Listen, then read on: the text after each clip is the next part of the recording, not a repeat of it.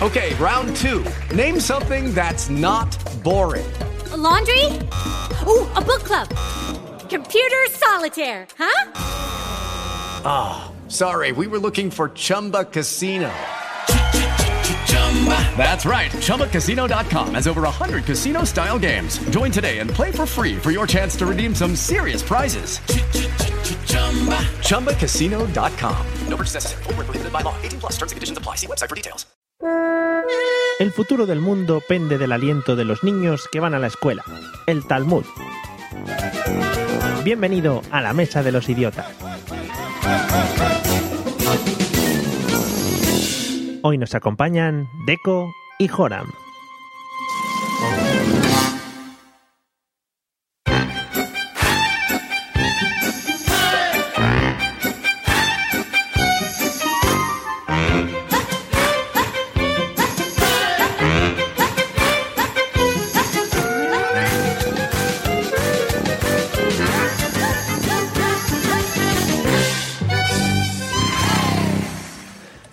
Bienvenidos amigos y amigas al episodio número 24 de La Mesa de los Idiotas, el podcast que lleva hasta límites insospechados las teorías de la risoterapia. Me supero cada vez más en mis guiones. En el episodio de hoy, como siempre, tenemos dos invitados de auténtico lujo. A un lado, un enfermero de profesión, amante de la tecnología, pero sobre todo de un mundo un tanto manzanil, uno de los precursores del podcast y blog Apple 5.1, 5.1 nada, y muy conocido por todos. Bienvenido, señor Joram, ¿qué tal? Ya me he equivocado y todo en la presentación. Buenas noches. Pues muy bien, aquí encantado de juntarme con vosotros a ver qué tenéis preparado. Eso, eso, tú estate preparado, eh, agárrate bien a la silla porque igual vienen curvas. vale, te- mucho cuidadito. Bueno, y en el otro lado, atención porque este viene desde el mundo de la hipertrofia y el cuidarse, uno de los precursores del famoso proyecto Esparta entre podcasters. Le conocimos de una manera un tanto dantesca, pero ahora lo peta con su Desconéctate. Bienvenido, señor Deco, ¿qué tal? Muy buenas noches. ¿Estás, Sí, ¿Has ido cor- ya. has ido a correr antes de venir?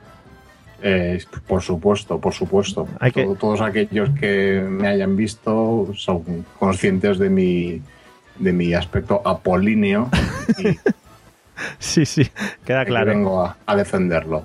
Fenomenal, pues perfecto, lo defenderemos entre todos. Ya sabes que tenemos aquí un, un hipertrofiador magnífico como es José Arocena, o sea que podéis comentar vuestros temas de, de Si no te hipertrofia. lo tomamos el batido de proteína antes de grabar, ¿eh? Si no, no se graba aquí.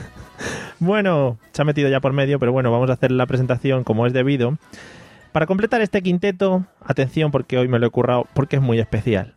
Los dos podcasters más expertos de la podcastfera española, atención porque venimos especiales, ya lo digo, y me tengo que poner un poco sensiblón, ¿vale? Me lo vais a permitir por hoy. A un lado, eh, experto en todo tipo de tecnologías, gadgets, videojuegos, incluso cine, profesor de inglés, como todos sabéis, y lo ha defendido muchas veces eh, por aquí, defensor de las virtudes de su tierra, atención porque su carácter especial le da un toque mágico que nos hace a todos amarle profundamente. Desde el pueblo de Vejer, Cádiz, bienvenido señor José Arocena. ¿Qué tal, José? Tío, tío, qué bonito, tío. ¡Qué bonito! Me ha encantado. ¿Ha visto, malo te quiero. ha visto para que luego digas que no, ni saludos ni nada. Es que Me, me ha emocionado, ¿eh? Sí. Me ha emocionado de verdad. Yo, de verdad, yo quiero desde aquí dar las gracias a todo el mundo y esto. Bueno, Eh, pues nada, gracias de nada. Luego, luego, luego, luego hablamos ahora en un ratito. A ver, Vale. es verdad, que no me he acordado. Vale. Y en el otro lado, el que pone la risa en esta podcastfera, editor como pocos de podcast, es enorme. Tiene un corazón muy grande, se maneja como nadie entre páginas web, emprende ideas, con sus ideas nos sorprende, tienes ideas espectaculares y a todo el mundo, y ya me lo han dicho mucho este fin de semana, pone con el labio colgón cuando están con él. Eh, desde la amada ciudad de Sevilla, bienvenido señor Pablo Castellanos. Qué bonito, qué, qué magnífico. Me encanta que me describan que, que le pongo el labio colgón. Nunca se sabe cuál de los cuatro, pero muy bien, gracias a todos. Os Bueno. amo. Cómo me gusta empezar amando gente, ¿eh? Sí, a mí también. Es lo bonito que tiene este El otro podcast. di- No, nada, perdón. Bueno, ya que están todos presentados, eh, amigos e invitados, vamos a, permitirnos primero eh, cinco minutitos, ¿vale? Me lo vais a permitir porque, porque eh, hemos tenido algo especial este fin de semana y entonces yo tengo que hacerme eco de ello. Este fin de semana se celebraron las octavas jornadas de podcasting y nosotros estuvimos ahí. Y bueno, pues primero tengo que felicitar a Pablo y a José porque nos han dado el premio a Mejor Podcast Revelación. Supongo que estaréis algo contentos. Sí, Hombre. hombre, por supuesto. Yo, yo me esperaba más, la verdad. Yo me lo quería llevar todo, pero bueno, está bien, ¿no? El Revelation ahí, el Star. Entonces ya hemos sentado un precedente y el año que viene todo lo demás. Incluso el mejor podcast de deporte, ¿no? ¿Te crees que merecías? Por sí, supuesto. desde quiero, luego. quiero que haya categoría de mejor podcast de cocina para ganarlo también. Vale. Desde aquí lo- lo- yo lanzo la propuesta.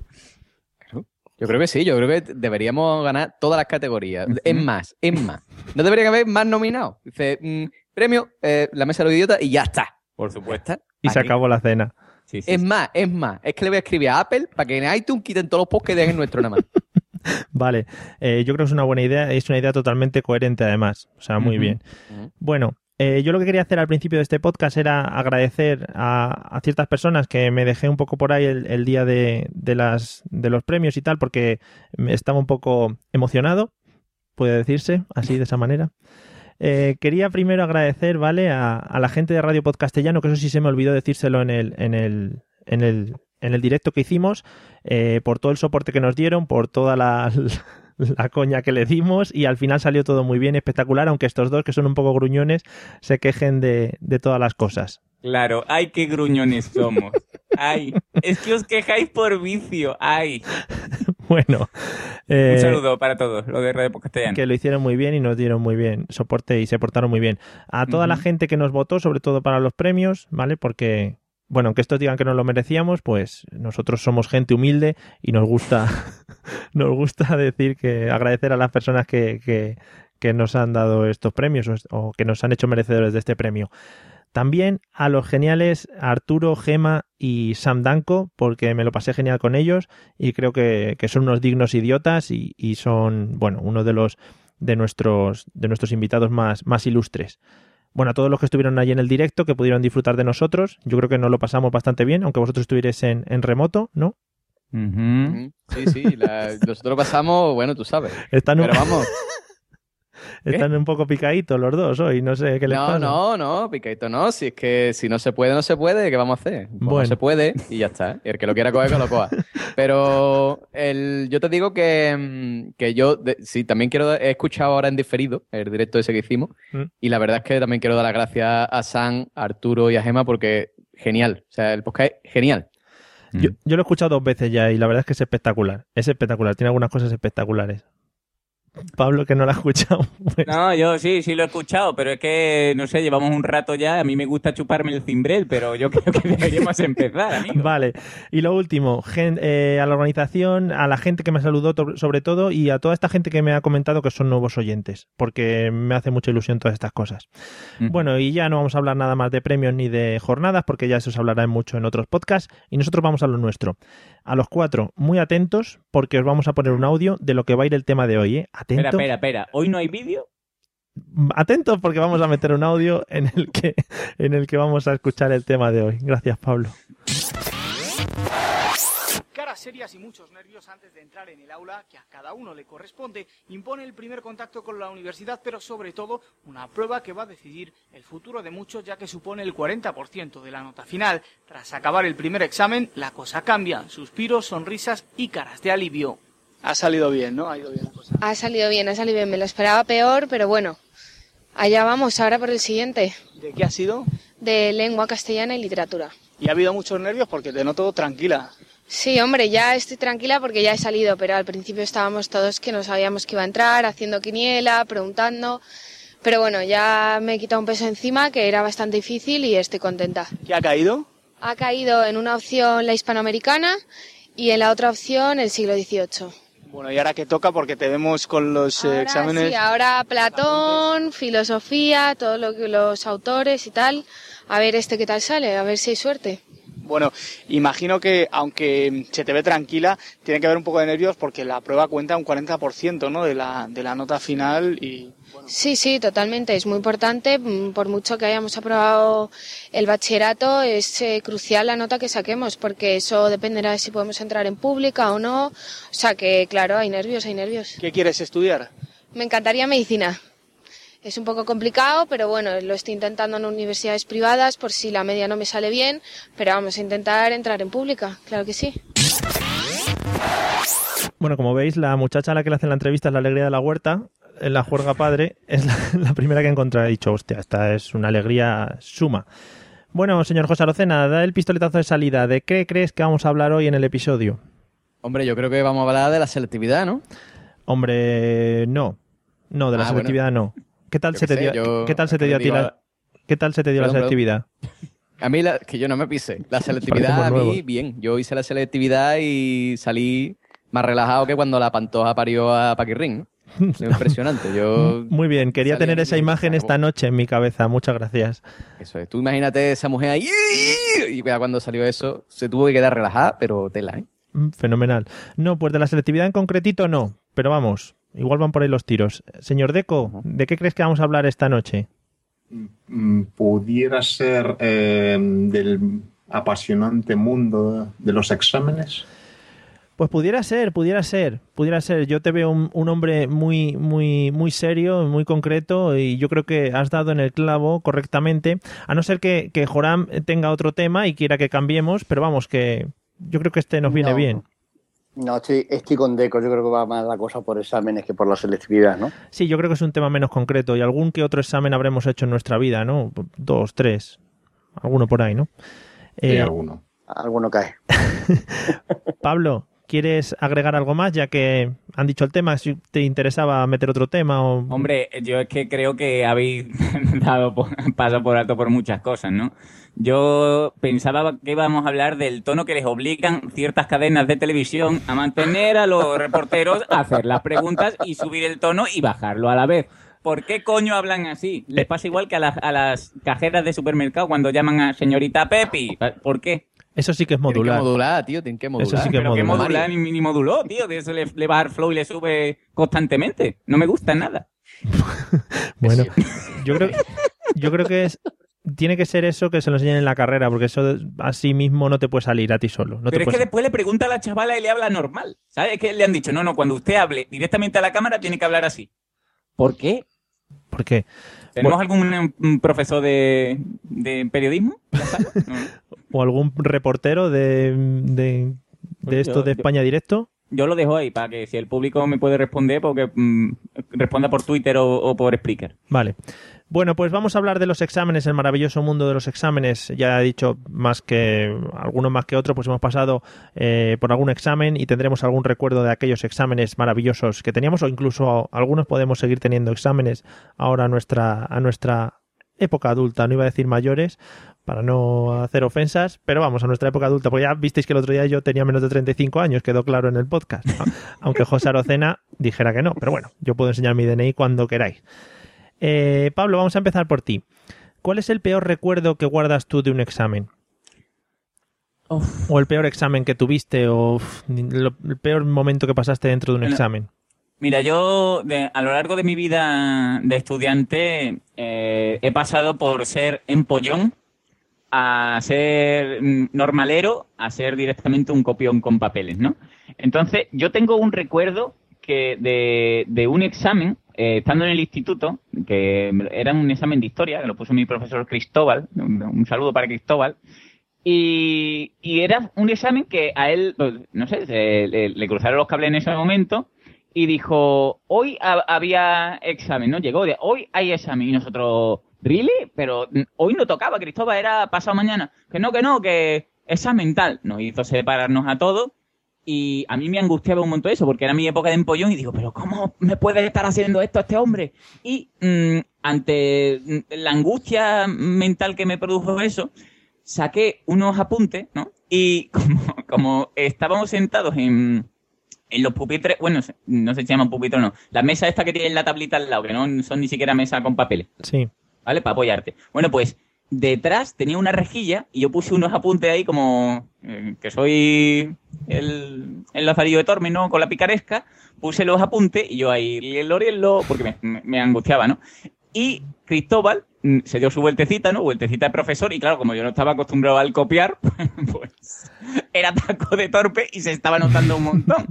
Sí. Entonces, cuando se dio cuenta de lo que yo estaba haciendo, se agachó, cogió los apuntes y me dijo, Pablo, ¿esto qué es, por Dios? y yo le dije, Cristóbal, es que, es que el examen no era hoy. Y yo, pero casi llorando, tan angustiado. Oh. Y el nota me, me vería la cara que me vio y dice, ah, es verdad, pues no era hoy. Y lo quitó. Muy ¿Pero bien. puede creer?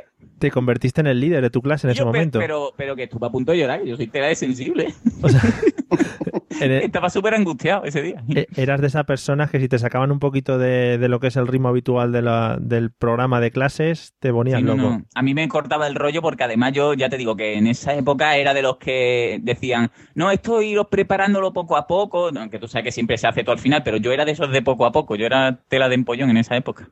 Qué Joder. asco de niño, tío. Y luego le regala la serie roja a un tío por un Pikachu. Es que eres un desgraciado. Sí, sí, sí. Además estaba gordo todavía, entonces ya sabes. Eso te iba a decir, eso fue cambiando en función de tu cambio de físico, ¿no? Sí, efectivamente, después me volví truán. No- claro, Me viste, decían, ay, qué truán eres. Y digo, sí, sí. viste que tenías cuerpito para el pecado y dijiste, uy, aquí me voy a dejar caer. Me ha encantado eso, tío. de cuerpito para el pecado. tío. Era una frase que llevaba los 24 episodios deseando sacarla. He dicho, este es el momento. Bueno, eh, señor Deco, ¿cuál es la peor experiencia que has tenido dentro de un examen o que te haya sucedido en un examen? Pues eh, siempre comento con, con algún compañero mío de, una, de un examen, de una asignatura de estas eh, que solemos calificar como Marías eh, durante la carrera, en el que, bueno, pues dice uno, "Ah, a esto es que ni, ni, me paso por clase, porque esto me lo estudio el día antes y además va por test y me van a pasar una, una pila de test resueltos, entonces está, lo, lo hacemos. Bueno, llegamos el día ese al examen y claro, es que mm, no habíamos ido ni un solo día, entonces no sabíamos ni quiénes eran los profesores. Entonces, a la hora del examen, ahí uno mirando para otro, ahí teníamos el mosqueo de que sospechábamos que uno que es sentado a nuestro lado era el profesor. Entonces teníamos esa duda existencial a la hora de chivarnos las preguntas. Pero eso no fue lo peor. Lo peor fue que eh, la pila de test resueltos que nos pasaron estaban mal. Con lo cual, todo lo que, todas las respuestas salimos del examen diciendo, lo hemos clavado, tío, lo hemos clavado y sin pasarnos por clase. Evidentemente no lo clavamos y suspendimos ambos y tuvimos que volver a repetir la asignatura. Pero a mí lo que me extraña es, había un tío sentado al lado que creéis que era el profesor que estaba undercover ahí metido entre los alumnos. Sí, creemos que sí, que se ponían ahí repartidos porque, bueno, ya se olía en el tema de que su asignatura no era las que más afluencia tenían. Tiene que ser... pero, pero qué buena gente este que os proporcionaba lo, lo- cosas mal hechas, ¿no? Que era súper súper bueno, ¿no? Te doy un test, verás, verás qué guay, ¿no? Y- Sí, sí, era- Sí, sí. La, la competitividad llegaba a esos extremos. qué bien. Qué bonito. Qué bonito, qué bonito. Me parece muy precioso ayudarse entre los alumnos y entre los diferentes compañeros. Es muy bonito. Yo- no, pero me extraña más lo del profesor ahí, camuflado. Le veo vestido con una gorrita, en plan alumno, con una riñonera y tal, ahí en plan, eh, eh, que soy el alumno. Pero tú, tú sabes lo que sería guapo, Mario. Que esto, porque todavía si esto en la universidad, más o menos el profesor se camufla. Sí. Imagínate en el instituto. Ahí, ahí. El, el- el profesor Cristóbal que tiene 60 años y va con sus pantalones cortos. Eh, chavales, soy el nuevo. sí, ahí, eh. que soy el repetidor, el de... Qué guapo, qué guapo. Con su barba y todo ahí puesta el profesor. Estaría Ay. precioso. Dice, pero si le hemos visto ayer, que es usted nuestro profesor. Ah, es verdad, es verdad. Que soy su hijo. Bueno, eh, Joram, ¿alguna experiencia mala en cuanto a exámenes mientras Pablo acaba de descojonarse? Pues sí, guardo con auténtico terror los exámenes de latín del instituto. Yo, Hostia. yo como tú, yo soy de menos de 30 años, Sí. no de 35, de menos de 30 Sí, sí, sí. años. No, yo también ando por ahí. Entonces, el- me tocó en latín, en segundo de debut, me tocó en latín un profesor se llamaba Bernardo Muñoz, yo también soy Muñoz de apellido, Un saludo. el hombre tenía 70 años y estaba como los jacas las lavas. Entonces a mí, por tener el mismo apellido que él, me hizo responsable de la clase de tener todos los días en mi clase un alicate para arreglarle la percha, porque él iba con sombrero, para que la percha no le pinchara el sombrero nunca. Y tenía gilipolleces como esa, las que podéis imaginar y alguna más. Ojo, Entonces te sacaba la, sacaba la pizarra, te hacía una pregunta para que declinaras algún verbo en latín y demás historia, y te decía, mira, ven, ven, ven, ven a mi mesa conmigo, mira, ve, a que me está saliendo redondo el cero. Pues espérate, te voy a poner otro. Y, y allí, pues, yo en una ocasión llegué a salir con seis ceros en la misma clase, o sea que, algo tremendo. muy bonito. Muy- bueno, sí, esta, esta era la situación con este hombre. Ya de hecho, en un examen oral que nos avisó, que siempre nos lo avisó, habíamos tenido anteriormente clase de matemáticas y entonces teníamos, eh, nuestra aula era un anfiteatro y teníamos dos pizarras de estas que subían y las podías cambiar subiendo una y otra. Sí. Entonces habíamos llenado todas las pizarras de cuentas y entre medio de las cuentas habíamos puesto las tres declinaciones principales para que el pobre que le tocara salir allí pues las pudiera ver y por lo menos no, no cayera la tentación. Coño, pues me tocó a mí el bajar, ¿no? Muñoz, hala, pues Muñoz para abajo otra vez. Me coloca, me pregunta el Rosa Rosae. Se lo dije como creo que no he dicho en latín en mi vida. De carretilla, no tuve que mirar la pizarra más que dos o tres veces que me ataqué y sin más historia. Y ese buen señor se vino a mi espalda, me cogió por los hombros, le dije a mis compañeros, ¿veis? Ya había puesto como 15 o 20 ceros ya antes que, yo. ¿Veis? Este hombre ha estudiado, este hombre está bien. Te merece una buena nota. Te voy a poner un 2. Ah, muy bien, muy bien. Era un hombre de poner notas fuertes. Sí, sí, sí, fue, fue algo, algo bestial. Bueno, otro día me puso cinco ceros porque eh, se le clavó un poco la punta del- de la percha en el sombrero, un sombrero de paja que llevó y se le quedó clavado. Me puso cinco Pero, ceros porque creía que era un momento, Juan, mm, ¿por qué llevaba un sombrero de paja? Eso, en eso la hay, clase? eso hay que analizarlo. Porque este señor iba, cada, cada día de, de la clase iba con un sombrero distinto. Y ese de paja le debía tener un cariño muy especial y como uno de los pinchos de la percha, pues se le clavó en el sombrero, la percha estaba para que la viera y, y más después de meter yo la alicata a la percha cada vez que iba este hombre para allá, que le daba cuatro vueltas a, los- a los alambres para ver cómo era capaz de poner aquello que no, no se pinchara, ¿no? Pero nada, no había remedio y los ceros volaban. Y entonces, todo esto viene porque al final yo llegué a la sexta convocatoria del latín, o sea, no tuve huevos de aprobarlo. Sí. Me cambié de instituto incluso y luego me pasé el último curso, estaba en, en It is Ryan here, and I have a question for you. What do you do when you win? Like, are you a fist pumper? A woohooer, a hand clapper, a high fiver. I kind of like the high five, but if you want to hone in on those winning moves, check out Chumba Casino. At chumbacasino.com, choose from hundreds of social casino style games for your chance to redeem serious cash prizes. There are new game releases weekly, plus free daily bonuses. So don't wait. Start having the most fun ever at chumbacasino.com. No purchase necessary. Group. Void were prohibited by law. See terms and conditions. 18 plus. Hey guys, it is Ryan. I'm not sure if you know this about me, but I'm a bit of a fun fanatic when I can. I like to work, but I like fun too. It's a thing. And now the truth is out there. I can tell you about my favorite place to have fun Chumba Casino. They have hundreds of social casino style games to choose from, with new games released each week. You can play for free anytime, anywhere. And each day brings a new chance to collect daily bonuses. So join me in the fun. Sign up now at chumbacasino.com. No purchase necessary. VGW Group. Void were prohibited by law. See terms and conditions. 18 plus. nocturno, me, me había ido a estudiar en nocturno porque empecé a trabajar de día. Y, y nada, llegué al examen final de latín, era un examen único. Y yo, pues muy contento con mi latín preparado, porque era en un aula grande donde estábamos varios cursos, había varios profesores controlando. Y de pronto me pusieron una mano encima y me dijeron, Muñoz, otra vez usted aquí. Y era don Bernardo Muñoz. Pues creerme, en ese momento perdí el conocimiento. ¿sabes? No os descojonéis, es totalmente literal, perdí el conocimiento. Gracias a eso aprobé el latín porque me examinaron, aparte en el, profesor- en el despacho del director, El- dos días después, sin este señor delante, y yo ya el latín lo tenía más que superado. Pero en ese momento perdí el conocimiento y gracias a eso aprobé, si no, no sé qué hubiera sido en mi vida. Tío, antes, de perder el conocimiento, antes te veo como Macaulay Culkin así con las manos en la cara. ¡No! No me dio tiempo, no me dio tiempo, de verdad. Fue eh, una experiencia horrorosa. Madre Horrorosa. mía, eso es un Puedo trauma. imaginar el personaje, sí, totalmente. Sí. Me fui a ciencia, con eso te lo digo todo. Yo, yo también he tenido experiencia, yo también hice segundo de BUP, no, no por edad, sino porque en mi colegio lo tenían allí arraigado, y siempre vi, eso es verdad, siempre vi que el latín era una clase muy útil para hablar con los romanos antiguos, por si te encontrabas con uno por la calle, por ejemplo, porque no le vi ninguna utilidad más allá de eso. No sé. Yo tenía para elegir latín o griego, y dentro de los dos me pareció que era un poco más útil hablar en latín que hablar en griego, pero Sí, yo, no yo sé. que también hice BUP, también por, lo, por los mismos motivos de, de afición. en, el, en latín, uno de los ejercicios eh, más recordados fue traducir el mi carro me lo robaron. Loro. Os, os puedo- me- recuerdo solo la, la primera frase. Por favor. Meus- os lo digo. Sí, ilústranos. Me, me luzco aquí. Sí, sí. Meuscurrum eum eripere. Es muy útil. eh, por, si- por si Manolo Escobar la quiere doblar o algo así en el latín, eso, para que le entiendan en la ciudad del Vaticano, pues siempre puede, puede partir de ahí, ¿no? Que venga aquí el Vaticano a, a corroborar esta versión. Lo cantan mucho allí, en- sobre todo en las fiestas parroquiales. Bueno, el latín, qué gran mundo, qué gran mundo. Ya digo, no pasé más de los romanos atacan no sé qué, los romanos desembarcan en no sé cuántos. Esto era muy bonito, muy bonito, precioso. Bueno, señor José Arocena, ¿qué, ¿cuál es su peor recuerdo en cuanto a un examen se refiere? Vale, yo ahora lo voy a decir, pero primero yo quiero decir una cosa. O sea, fíjate en la historia que están contando aquí la gente del BU. O sea, que, ay, es que la calidad del profesorado, una mierda para ti. El profesorado ha sido una mierda siempre. Hmm. Vale. Para que tú veas. Ahí, reivindicativo. Queda tu Vale. reivindicación, arriba, venga. Hablando de mm, exámenes infernales y mortíferos, yo he tenido 10.000 millones de Sí. diferentes asignaturas.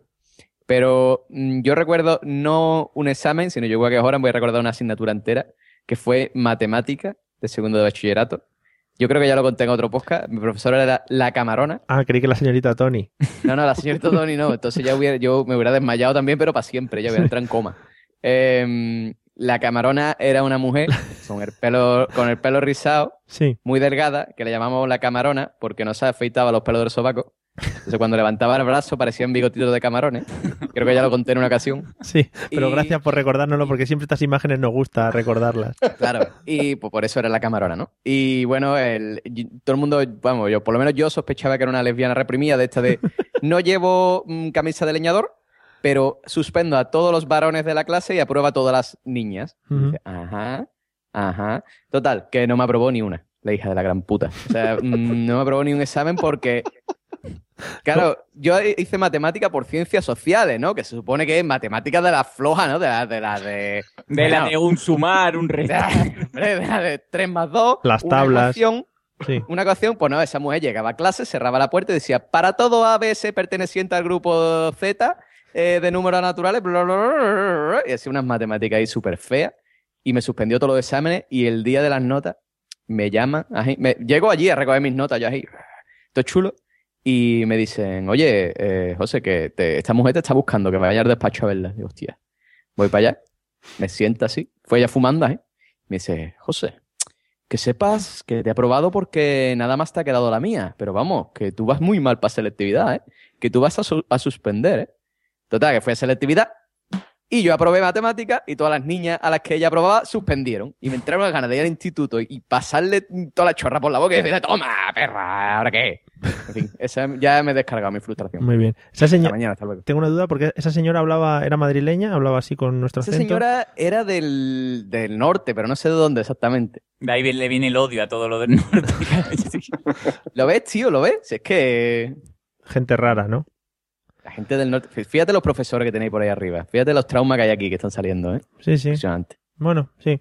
Eh, sí, todos tus profesores además es que veo que iban a iban a saco, a por ti. Tenían enfilado. Sí, tío. O sea, ¿por qué? ¿Porque yo era el que levantaba la mano y siempre era el rebelde? Pues, Claro. Tío, bueno, pues sí, ¿y qué? Pero siempre tiene que haber un rebelde, ¿no? Claro, si a- a- a- cogiste ese rol ya no se puede quitar tan fácilmente, efectivamente. Claro, de- después eres el guay el que liga con las niñas. No. Pero bueno, Bueno, yo me lo creía. sí, sí, sí, ya te veo, ya te veo. Bueno, vamos a, después de haber visto estos pequeños traumas que tenéis, hay que ir sacándolos, ¿vale? A lo largo del podcast vamos a ver si podemos ir sacando los diferentes traumas para que no se os queden enquistados, porque eso siempre, siempre causa problemas. Vamos a pasar al siguiente tema. Eh, Pablo, tú ya has Dígame. dicho, has dicho algo por ahí, pero ¿eras buen o mal estudiante? Yo ya te digo, yo he pasado por todas mis épocas. Yo en el colegio era repelentoso, era de, de muy de levantar la mano, ¿no? De, de contestar todo, ay, qué bien. Después en el instituto, la mitad del instituto iba bien, la otra mitad fatal. Y en la universidad era pícaro, ¿no? Era, era muchacho. Eras el lazarillo de Tormes. Sí, sí, era muy lazarillo. Eso de, Rush. ay, Era Rush en inglés. ay, que te quito el queso y te lo relleno de, de caca, ¿no? Pues eso, pues yo, yo era muy pícaro. Entonces, pues sí, a mí me gustaba, había asignaturas, obviamente, que me gustaban más que otras, y profesores que me gustaban más que otros. Y es lo que hay, ¿no? Mi simpatía la intento contagiar, pero cuando el profesor que hay no me dice que un rabo para mí, pues muy bien. Voy aguantando. He tenido, de hecho, asignaturas en quinto de carrera que me quedaban todavía del primer año, que, que yo decía, pero es, es un pana. Vale, entonces Sí, son de esas, Pues que te ahí hemos gusta, estado, de esas que te gusta mantener siempre y estar siempre al loro y tal. Claro, de estas que te, te alegra mucho, ¿no? Decir, tengo que pagar tercera o cuarta matrícula de esto y yo diciendo, es un paná, ¿no? Pero ahí vamos a pagarla. Cuando, cuando entras a clase y el profesor en el típico discurso que da, que dice eso de, bueno, aquí delante tengo a gente que ya conozco de otros años, ahí ya te tienes que empezar a preocupar y eso lo hemos vivido todos. No, y además, a mí me gusta mucho eso y el discurso de, señores, que sepan ustedes que todos están aprobados. Depende de ustedes si mantienen el aprobado o no. Sí. Qué simpático soy. Cabrón. Sí, sí, sí, es pues, verdad. Pues eso. Que no se lo crea nadie si va a entrar a la universidad este año, ¿vale? Y empezar a desengañaros, eso es mentira. Estáis todos suspendidos y luego ya aprobáis si estudiáis o no. Que suele ser o no. Bueno, eh, Deco, ¿cómo eras tú? ¿Bueno o mal estudiante o seguiste como Pablo una etapa decadente? O al contrario, fuiste. Pues, pues sí, pues sí. eh, también eh, su- seguí una trayectoria descendente, porque en el colegio, pues bueno, realmente me parecía fácil, no tenía que estudiar con hacer los deberes que te ponían, me bastaba. Hmm. Luego en el instituto ya, aunque me fue bien también, pero también a base de hincar bastante los codos. Y ya luego la, la universidad, pues ya el primer año, pues la, era típica hecatombe del que entra en, en una escuela técnica y le dan palos por todos lados, que ves ahí comprometida incluso tu permanencia en la universidad Sí, que luego, res- que luego por los pelos salvas y tal, y luego pues eso, aprendes a, a ser pícaro, a, a saltarte los obstáculos, a buscarte las mañas, los compañeros, como sea, para ir, pues realmente luego es un- aprendes mucho para, eh, aparte de los conocimientos que te pueda dar la carrera, ese ratonear te da, te da tablas para luego. Es que cuando entras a la universidad se abre un mundo nuevo ante ti de, de nuevas eh, expectativas y de nuevas cosas. No me refiero a los, a los estudios, sino al mundo que rodea la universidad, al contexto de la universidad. Y entonces dices, madre mía, qué tiempo he estado perdiendo, me tengo que dedicar a otras cosas en vez de estudiar. Y empiezas Claro, a... cu- ¿Cuánto daño ha, ha hecho ese césped? ¿No? Uh, ese, uh. ese- esa cafetería, ¿no? Uh, para- decir, claro. vamos a desayunar y ya si eso entramos. Y cuando vuelves a mirar el reloj, dices, coño, son las dos y media, vamos para casa, ¿no? Sí, ¿para qué lo pondrán si saben que siempre está lleno? Quiten el césped y pongan aparcamientos, ahí no se va a sentar nadie. Claro. Bueno, lo dejo lanzado para los catedráticos. o- E- Esas fiestas, Uh, uh. Es que eso es ya el sumum. Bueno, esa, esa fiesta y ese perder el respeto un poco a ciertos profesores, ¿no? Que, que van de corbata a la clase y después le ves tajado vomitando detrás de una maceta y dices tú, oiga. ¿Cómo me, me ha pasado, ¿eh? ¿Qué me está explicando usted ahora mismo? eh? ¿No? ¿Qué me está contando? ¿Qué concepto me quiere hacer llegar? Claro. Bueno, pues sí, la verdad es que el mundo universitario descubre, descubre muchas, muchas cosas y, y conocimientos nuevos, más que nada, no solo en el tema de, de estudiar y de los libros. Yo iba, iba a entrar en, en el concepto de que me estáis diciendo que, que todo vuestro, vuestro estudio fue en decadencia, digamos, cuando erais pequeños, eh, pues muy bien, y según ibais creciendo, eh, bastante mal. No querrá decir también que las cosas iban poniéndose más difíciles y entonces no dábamos para seguir hacia adelante. Judy was boring. Hello. Then Judy discovered ChumbaCasino.com. It's my little escape. Now Judy's the life of the party. Oh, baby, Mama's bringing home the bacon. Whoa, take it easy, Judy. The Chumba life is for everybody. So go to ChumbaCasino.com and play over 100 casino style games. Join today and play for free for your chance to redeem some serious prizes. ChumbaCasino.com. No purchase necessary. Void where prohibited by law. 18 plus terms and conditions apply. See website for details. Hello, it is Ryan, and I was on a flight the other day playing one of my favorite social spin slot games on chumbacasino.com. I looked over the person sitting next to me, and you know what they were doing? They were also playing Chumba Casino. Coincidence? I think not. Everybody's loving having fun with it. Chumba Casino is home to hundreds of casino style games that you can play for free anytime, anywhere, even at 30,000 feet. So sign up now at chumbacasino.com to claim your free welcome bonus. That's chumbacasino.com and live the Chumba life. No purchase necessary. Group. Void prohibited by law. See terms and conditions. 18 plus. Quiero decir, si empezábamos su- sumando las letras y tal, A más B y tal, sí que íbamos bien y luego ya con las integrales íbamos peor, Pablo. Claro, yo, yo lo que pasa que es que yo siempre he pensado, al menos en el colegio, que yo era la, la, la polla en verso, ¿vale? Yo decía, yo soy la polla. Pero tú te, le- te levantabas, te mirabas al espejo y decías, soy la polla. sí, sí, tío". digo, estoy gordo, pero soy la polla. Entonces, era la cosa de, de, no sé, las típicas tonterías que a lo mejor por tener un poco más de cultura general, tú le preguntabas algo a la profesora y yo era el único que levantaba la, ma- levantaba la mano y contestaba y era tal, ¿no? Pero conforme pasó el tiempo, dices, no, no es que sea la polla, es que todos, todos son mongolos, ¿vale? Y después me di cuenta, efectivamente, de que no, de que era normal, lo que pasa es que tenía mucha vida interior y cuando se me acabó la vida interior, pues era un, un pringao igual que los demás. Genial. Y- mm. Y era raro porque hablabas, con- hablabas contigo mismo, o sea que Claro, es una cosa sí. extraña. Bueno.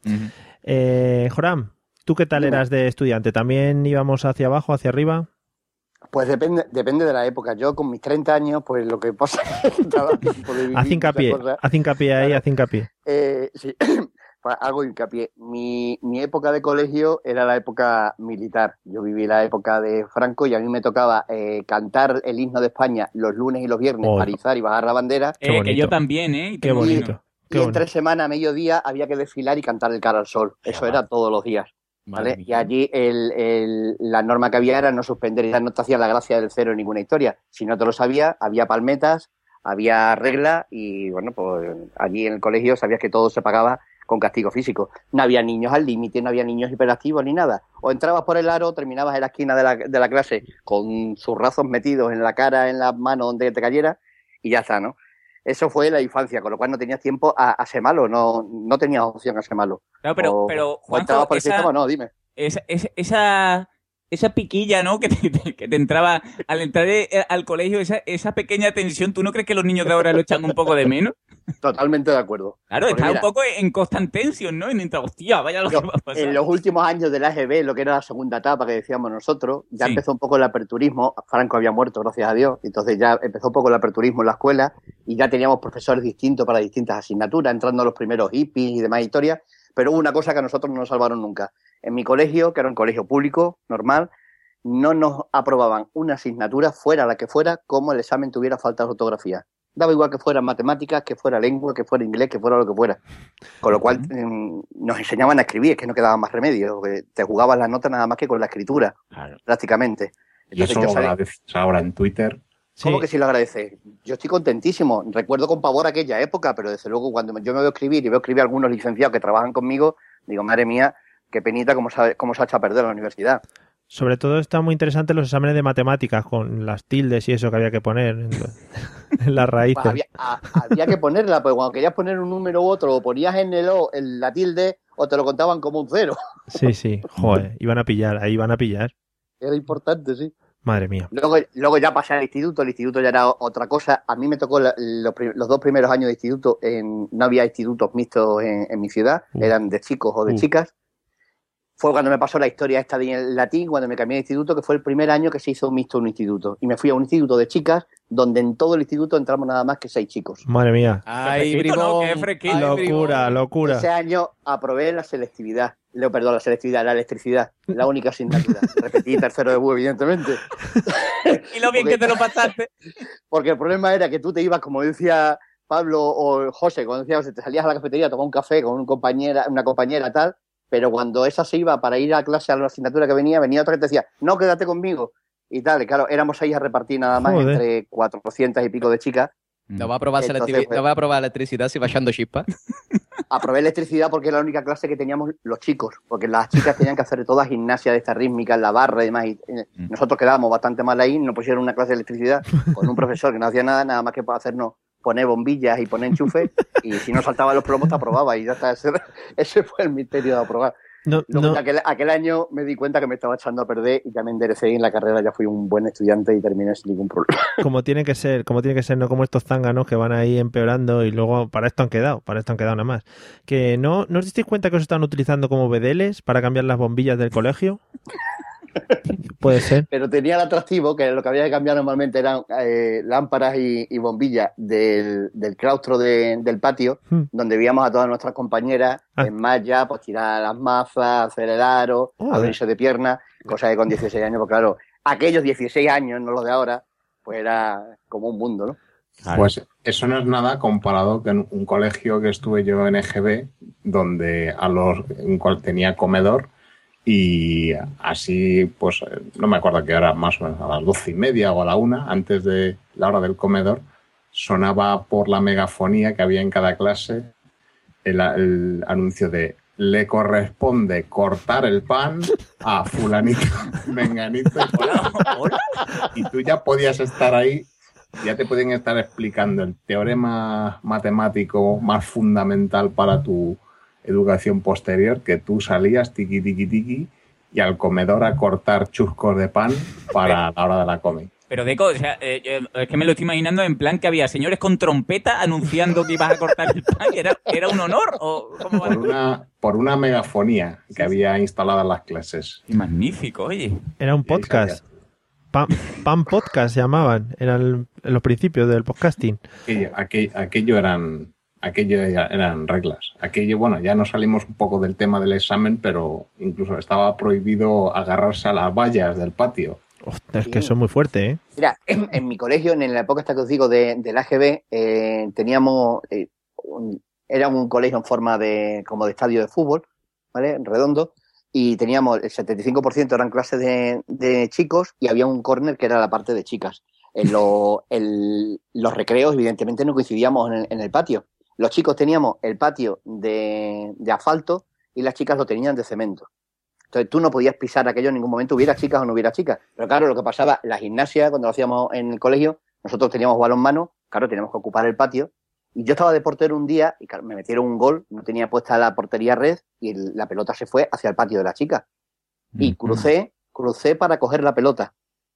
Me vinieron dos energúmenas, me estuvieron dando de hostias en la cabeza que me llevaron no por el patio a mi clase, sino me sacaron por fuera del colegio y por la calle me llevaron al despacho de mi director dándome de hostias y mi director me recibió con la palmeta y me dio una salta de palo por ir a coger la pelota se me había escapado. ahora, ahora me río por imaginaros aquello. Porque ahora yo llegaba a mi casa con la papeleta y mis padres me decían, ¿qué habrás hecho para que te pegue? Eso, eso no, no era un colegio, era una película Bruce Lee. Eso. Es que eh, ir al despacho del director eh, era como ir a, a- delante del a- delante del ojo de Sauron ahí, era, era lo peor. Sí, sí.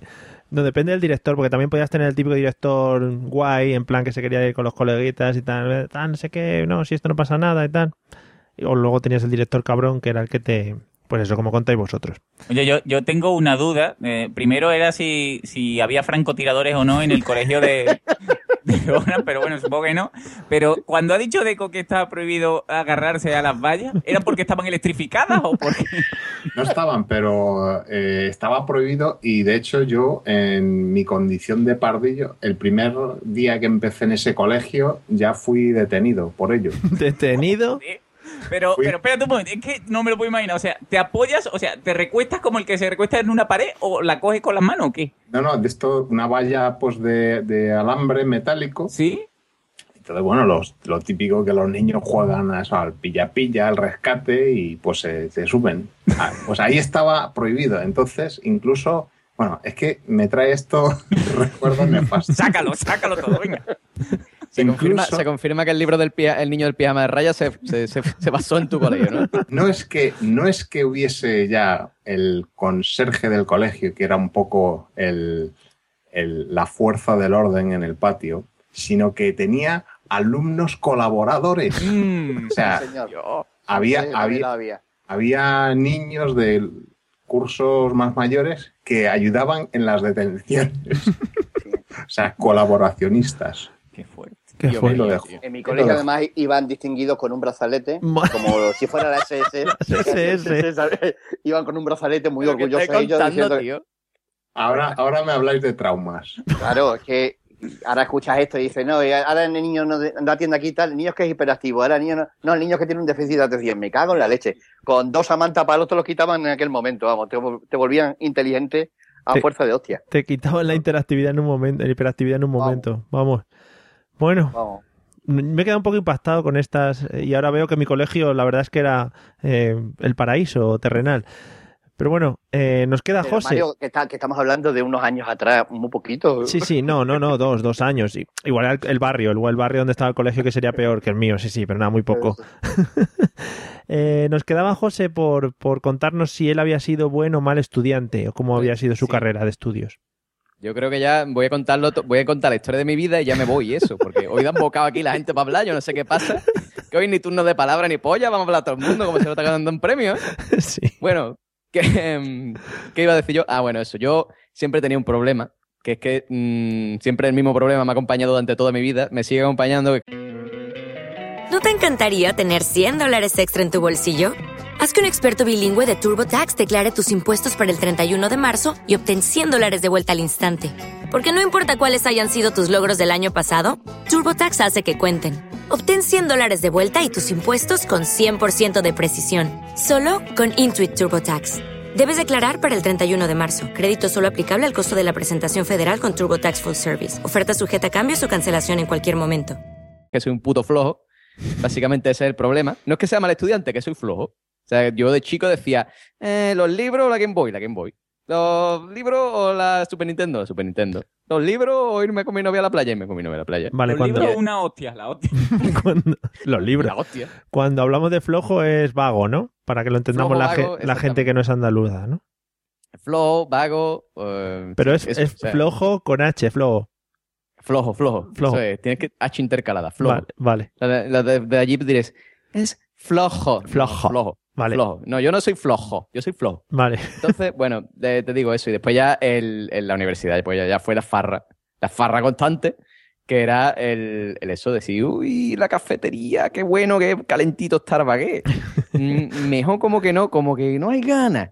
Y, y eso fue básicamente mi carrera universitaria, fue estudiar poco, aprobar con la, el- o sea, con notas bajas, pero porque no estudiaba. Simplemente como estudiando el día antes llegaba. Además, yo no Bueno. sé, no sé si te pasa, pero es que en la cafetería de la universidad en la que yo estudiaba eh, ponían los mejores desayunos, las mejores comidas que comía yo en mi vida. Mira, escúchame, a la gente se espantaba cuando me veía a mí desayunar por la mañana un bocadillo de chorizo con queso y un colacao. O sea, eso era impresionante. Hombre, un poquito exagerado sí que va, ¿eh? Sí, que, que vamos a hacer, pero estaba buenísimo, tío. Y, y la verdad es que de- quiero hacer dos menciones especiales. Eh, una fue la pérdida de respeto a los profesores de la universidad. Mm. Eso fue bastante impactante. Llegó el día en el que un, nuestro, profesor, nuestro profesor de sociología estaba citando a Marx, Weber y Mead, ¿no? Hombre, Sí, el esto, piloto. esto lo dijeron El piloto. Marx, We- perdón. Weber, Weber, el piloto. De Claro, claro. Dice, esto lo dijeron Marx, Weber y Mead. sí. Y saltó un compañero en voz alta y dijo, claro, claro, cuanto más Weber, más Mead. Entonces, pues, ya a partir de ese momento fue la pérdida de respeto, no volvimos a estudiar. Y había una chavala que era súper estudiosa, que estudiaba un montón y cogía los apuntes en limpio y tenía la mejor Uh. letra que he visto yo en mi vida, que ni Agatha Christie. Entonces, pues, le pedíamos siempre los apuntes, nuestro grupo de colegas, le pedíamos siempre los apuntes a esa chavala, siempre nos los dejaba. Y de hecho, el día de la graduación le regalamos una plaquita.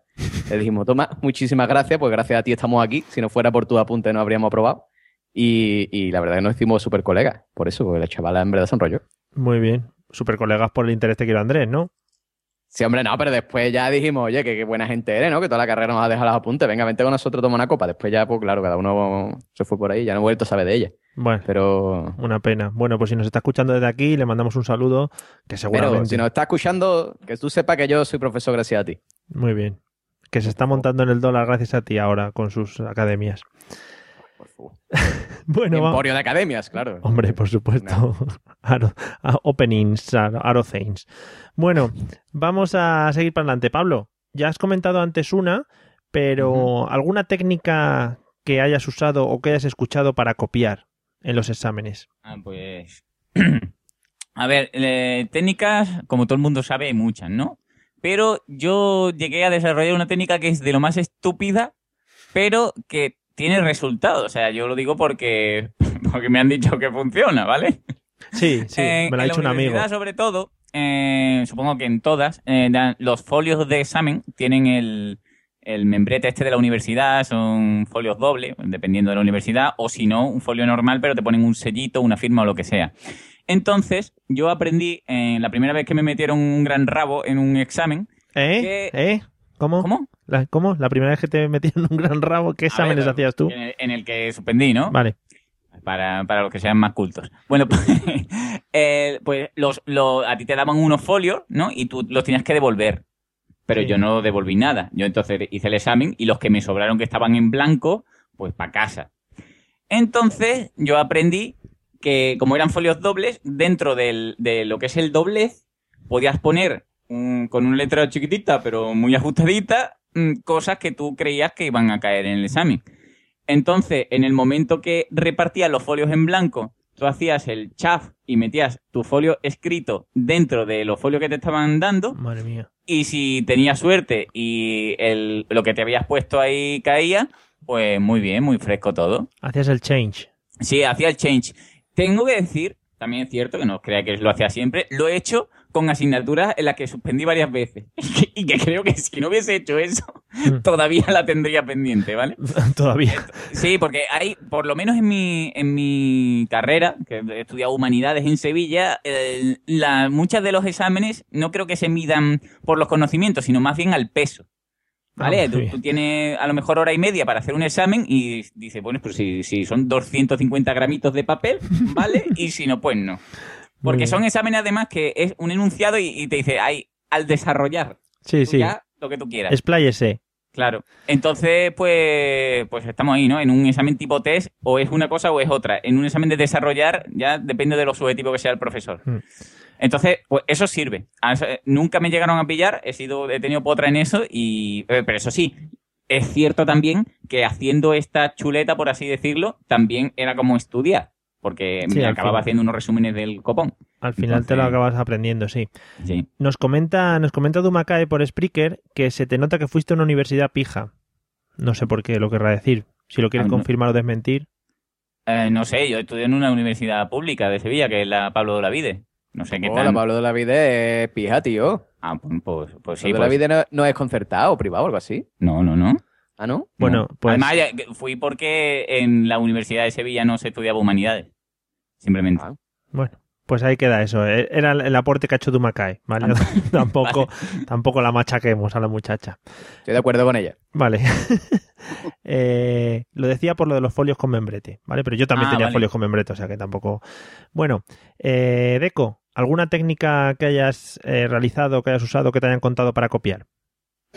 Pues eh, realmente eh, siempre se me dio fatal lo de tener que tirar de, chuleta. Lo, a lo más que llegaba era pues para exámenes tipo de problemas, de problemas eh, de, resolver, apuntarme alguna formulilla y tal, pero ya lo que es cuando exámenes más de desarrollo teóricos, eh, no, era incapaz, era incapaz de dar la técnica del cambiazo, eh, no podía hacerlo. Lo más me apuntaba como lo hacíamos en unas mesas que eran muy grandes, pues en una esquina, una esquinita, la, más, la que veías más alejada de donde iba a pasar el profesor, te apuntabas ahí unos puntos para acordarte, pero, pero nada más. Eh, me parecía siempre que tenía 10.000 ojos encima del cogote viendo que, cómo estaba haciendo el examen. Así Sí, que, eso es como cuando vas por la carretera y te encuentras a la policía, siempre te crees que llevas drogas en el maletero,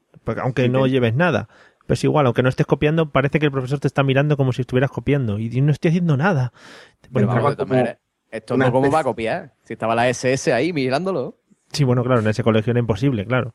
Pero me entraba como una especie de rigidez de cuello que hacía que no pudiera ni mirar ni a un lado o a otro, solo por compensar que podían ponerme la mano en el hombro y decirme, usted ya se ha examinado. Eso es como el gran hermano, usted abandone, abandone la casa, algo así. Sí, sí, sí, sí. sí. Bueno. Muy, muy, muy mal. Está bien esto de vivir en tensión ¿eh? en vuestros colegios. Su- Supongo que cuando acabaseis luego la- los colegios y tal, saldríais relajados a la vida exterior, fuera, diríais, oh, aquí brilla el sol y tal. O sea que mucho más bonito vivir esa aventura. No, como vivíais ahí estresados. Digo, Sí, sí, ya, vamos, ya salimos. escaldaos, ¿no? Más que nada. Y sin internet. Bueno, pues vamos a preguntarle al señor Joram a ver si en su colegio este de, eh, digamos, eso. eh, En el campo de concentración no, se, po- no es- se podía copiar. Eso iba a decir, si había alguna posibilidad de copiar. No se podía copiar, que era, era imposible. Por lo menos, vamos, nos tenían bastante aleccionados. Yo la única vez que, he hecho algo de copiar fue ya en, el instituto, en, un examen de química, que no tenía narices de aprenderme la tabla periódica de la valencia por un examen de formulación. Y entonces tenía una compañera con la que me intercambiaba apuntes normalmente durante el curso, que tenía un melenón tipo a Isabel Pantoja. Entonces tuvimos la ocurrencia, ella se sentaba normalmente delante mía en, clase, pues de pegar la tabla periódica por la, en su espalda, en la y ella dejaba caer el pelo, yo simplemente con el bolígrafo abría un poquito y, me resultaba fácil ya buscar el elemento para ver la cortinas. Valencia. Efectivamente. No nos pillaron ni nada, quedó muy bien. En plan, niño, ¿qué estás haciendo? he. ¿Qué estás haciendo acariciando pelo de tu compañera delante en un examen? No, somos muy... Pero es, lo, es lo que tiene, es lo que tiene el estar reprimido, ¿eh? que agudiza el ingenio, ¿eh? tiene que inventar, ¿eh? De alguna manera. Mario, va- ¿vamos a hablar mm, de profesores? Sí, sí, por supuesto, Ah, Pablo. Vale, vale, perdón. Si no era para contar una cosa. Vale, no, luego hablamos. Eh, bueno, José, ¿alguna técnica para copiar? Mm, hombre, yo técnica, técnica, bueno, yo recuerdo dos, las dos asignaturas en las que más copié. Una fue en el instituto en ética, de la asignatura de ética. Es una muy difícil de aprender, ¿no? José, ética De estudiar es O sea, muy ¿copiar en complicado. ética? Tío, o sea, ¿tú te crees que yo iba a estudiar ética? Machacarle. ética que tiene de estudiar. Si yo en ética me ponía a jugar al parchís. Claro, pero claro, eh, así lo hacía yo también, pero el tío después ponía exámenes. Madre mía. Claro, entonces pues me ponía el examen, pues en ética, como el profesor estaba apoyardado, para los que sean de Despeña Perro Valliva, estaba acarajotado, No, tampoco. un poco tonto. Eso sí. Eh, mm, vale, despistado. Sí, vale, Entonces, gracias. pues, mm, pues lo que hacía era básicamente, pues cogía, como sabía más o menos lo que iba a caer, me hacía la, la hoja entera. Pero claro, el tío daba las hojas con sello, entonces no podía dar cambiazo. Lo que hacía es que me ponía el papel debajo del papel de examen y calcaba. Eso era básicamente lo que hacía los exámenes de ética. Y después en la asignatura de sociología, esta del Wa- más Weber más Mea, eh, en el examen tenía delante una chavala de Córdoba y le dije, no, ¿cómo se llamaba? Creo que era Nazaré o algo así, Nazaré. Madre Dime la pregunta 5. Y me dijo, toma, y me dio su examen. Y ya pues me lo copié entero y ya está. Fue así, fue totalmente radical. Muy bien, muy bien. Pues, No, me parece, me parece extraño porque nosotros llegamos a, a- a crear incluso claves en plan eh, los exámenes tipo test. Si pongo la mano no en la, en la parte superior de la mesa es A, si lo pongo en la parte superior izquierda es B, abajo C, etcétera, D, cosas como así. O en los bolis incluso metías papelitos. Claro, eso los tipos T te vale, pero para desarrollar no te vale. Bueno, claro, evidentemente, pues si no parece que estás jugando al Simón con la mesa, dándole a hostias a la mesa, parece que estás haciendo ahí algo raro. En fin. Bueno, pues, o sea, poco copieteo he visto yo por aquí. Algunos por estar reprimidos y otro por. ¿Por qué no? O sea, no lo habéis necesitado en, en ninguno de los casos. Bueno, eh, yo quería, quería preguntaros. eh, ¿Cómo andamos de, de tema de conducir? ¿Tenemos carne de conducir? Sí. ¿Todos? Sí. Vale. Bueno, pues vamos a empezar por Deco, por ejemplo. ¿Qué tal el examen de conducir? Pues eh, no había sacado el tema antes porque pensaba que no entraba. En Por supuesto, aquí eh, entra todo. Ahora, visto con los años, eh, puedo decir que ha sido uno de los exámenes que más estrés me ha producido. Y he hecho unos cuantos. Y, pero el de conducir, tanto el práctico como el teórico, me, me, me angustiaron bastante. Entonces, de hecho, me saqué el teórico a la segunda y el práctico a la segunda también.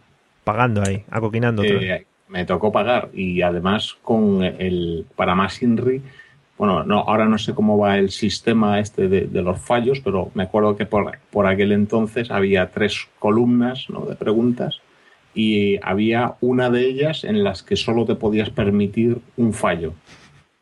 La primera, creo. Y, y yo fui y cometí dos fallos, cuando en las otras dos, donde eran más permisivas, no cometí ninguno. Y por eso suspendí ya. Además que te lo corregían ahí delante de ti. Una Sí. vez hecho el examen, el examinado, los examinadores ponían una plantillita, iba pim pam, pim pam, Sí. pim, tachando, tachando, y te daban no apto. Vuelva usted. Te hundían la vida en un minuto, sí, eran expertos. Magnífico. Y el, y el práctico también suspendí la primera vez en una rotonda en la, aquí en, en mi pueblo, que siempre que paso y vaya con quien vaya, digo, aquí me cascaron a mí el práctico, en esta rotonda. Es que las rotondas dan mucho juego para los examinadores. Yo creo que las, las tienen controladas y dicen, vamos por aquí, vamos por aquí, izquierda, no sé qué. Ay, Dios mío. Sí, sí, sí. Mucho estrés, mucho estrés lo de conducir. Sí, es verdad. Bueno, Pablo, ¿qué tal tu examen de conducir? Pues, pese a lo que pueda parecer, mm, aprobé el, el teórico a la, a la primera y el práctico a la segunda. Ay. Entraba dentro del cupo, ¿no? Sí, sí, sí. Pero yo llegué a un punto que yo creo que es como, yo desde aquí doy este consejo para todos los que, bueno, no sé cómo serán la- las preguntas ahora, pero es que yo, yo llegué a un punto que yo veía Matrix cuando veía los, los test, ¿vale? Yo, yo llegué a hacer tantos que... Eso es verdad, eso es verdad, tío. Que no me hacía falta terminar la pregunta para saber la respuesta. Sí, o, Y no, es- no es que dice, no, es que eres muy inteligente. Mierda, es a base de repetir como un puto loro. o O sea, viendo, viendo las fotos incluso. Sí, sí, sí, es, es un no parar de hacer test, tanto de academia como después de la página web, como de todo. Entonces yo eso lo, vamos, y además no tenía duda. Y dijo mi madre, ¿cómo ha ido? Digo, aquí hemos triunfado, madre, no, no hace falta que me lo diga nadie. Y además, Y- además era, te volvías como, como adicto a los test y era en plan, han salido los últimos test de no sé qué ah", y te tirabas ahí, ¿cuánto hay que pagar? ¿Dónde están? Venga, dame más, por favor, en vena. Sí. Entonces, mm, después el, el práctico, como eso yo creo que depende de muchos factores, de el examinador que te toque, de si la luna está en cuarto creciente o Sí, menguante, mucho. o como tenga el día, yo qué sé. Porque el, el primer examen me hizo hacer un montón de piruetas y la cagué porque ya me puse nervioso en un cruce que me pasé un semáforo en rojo mi- mirando al de enfrente que estaba en verde, ¿no? Y mi profesor me hizo, ¿no? me, me hizo un sonido cultural como diciendo, ahí está pasado. Y, y la segunda vez fue todo curioso porque salí de donde era, de donde nos reuníamos los muchachos, me hizo hacer una rotonda y me dice, aparque ahí. Y digo, ya la he cagado. Y Sí. aprobé. Sí. Así que ya te digo que es una muy irregular, no sé bajo qué, qué- qué se rigen. Me los ha profesores para encantado, me ha encantado el sonido gutural de tu profesor. eh. y yo, es que, pero es que le faltó cogerme el muslo. Porque es que, es que fue saltarme el semáforo y Sí, los profesores de autoescuela son muy de tener claves secretas para, para aconsejarte cuando vas en el examen. Ellos son mucho de eso. Ah, ad- Además, es verdad, es que no- yo no me acuerdo si el tu profesor se pone a tu lado y el examinador detrás, ¿no? Sí. Hombre, porque es el que te controla, no te va a controlar el examinador que no Sí, sabe. Sí, por eso, por eso digo que me hizo y me creía que me iba a coger el pene, pero, pero no. Mi pro- yo me acuerdo, mi, mi profesora de autoescuela lo que hacía era, como ellos también tienen pedales, los Sí. profesores. Las patadas Entonces, típicas, lo- ¿no? Claro, no, lo que hacía es, al pedal del acelerador, cuando ya iba yo un poco más rápido de lo normal, lo que hacía era darle al pedal para arriba. Sí, le pegaba patadas. Claro, yo notaba ti, ti, ti, y decía, uy. Sí, es verdad, es verdad. Eso era muy típico. Hombre, antes de que te sonase el, el silbato ese que tenían ahí, cuando ellos pisaban el freno, que era horrible. En fin. Bueno, Sí, sí, sí. eh, Pablo, a, a colación de lo que has comentado, nos dice eh, Dumacay por Spreaker también que a ella le suspendieron el práctico por saltarse también un semáforo y que cuando aprobó también se había saltado otro semáforo el día que aprobó, pero bueno, que dice que es como un tipo de justicia divina. Claro, Está un poco feo es- saltarse los semáforos también, tengo que decirlo. No es porque yo sea aquí un erudito en la materia, pero vamos, yo lo veo un poco feo. Pero bueno, ahí, ahí hay un grado de nerviosismo importante, ¿eh? Sí, pero saltarte un, tema, un semáforo. Hombre, pero tú, tú imagínate que tú te pones tan nervioso que llegas al punto de joras, ¿no? De, de que ves al examinador one more time y te da una pájara. En el momento. Puedes tener hasta un, un accidente. Empiezas a mover el volante para los lados. Hombre. Magnífico. Pues por eso va un tío al lado que controla unos pedales. Claro. En fin. Bueno, Joram, eh, el examen de conducir, ¿qué tal, qué tal te fue? Pues en general bien, el teórico lo aprobé a, a la primera por la misma técnica que comentaba Pablo, a base de hacer, hacer, hacer, hacer test. Llega un momento que se repite en la serie y prácticamente los tienes casi memorizados, ¿no? Luego con el coche tuve más problemas, pero no por el... Aprobé también a la primera, tuve que dar algunas clases Joder, más. sí. Yo soy zur- zurdo, zurdo cerrado, Mm. tanto de mano como de pie. La, la parte derecha la utilizo poco. Mm. Y claro, en el coche las marchas están a la derecha, eh, todos los, accesorios Sí. están a la derecha y con los pies tenía algún que otro problema. Yo en aquella época además fumaba, se podía fumar en los coches y entonces cogía el cigarro con la izquierda, pero para echar la ceniza, como no la podía echar fuera, cruzaba el brazo por encima del derecho para echarlo encima del cenicero. Y era, era un poco caótico aquello. Entonces, me, costó, me costó bastante hacerme con la situación, pero bueno, una vez que lo superé bien. Magnífico. Sin problema ninguno. Le puedo decir, señor examinador, mire, me he traído un coche de Gran Bretaña, a ver si me deja usted conducirlo, que soy zurdo. Hubiera sido una magnífica No, idea. pero yo aprovecho para reivindicar. Eso, eh, eso es un, un acto discriminatorio total. Un tío zurdo que sea como yo, que nada más que hace todo con la parte izquierda, eh, meterte en un coche es un suplicio. Porque tienes que estar pendiente de lo que estás haciendo porque estás haciendo movimientos que son anormales para ti totalmente.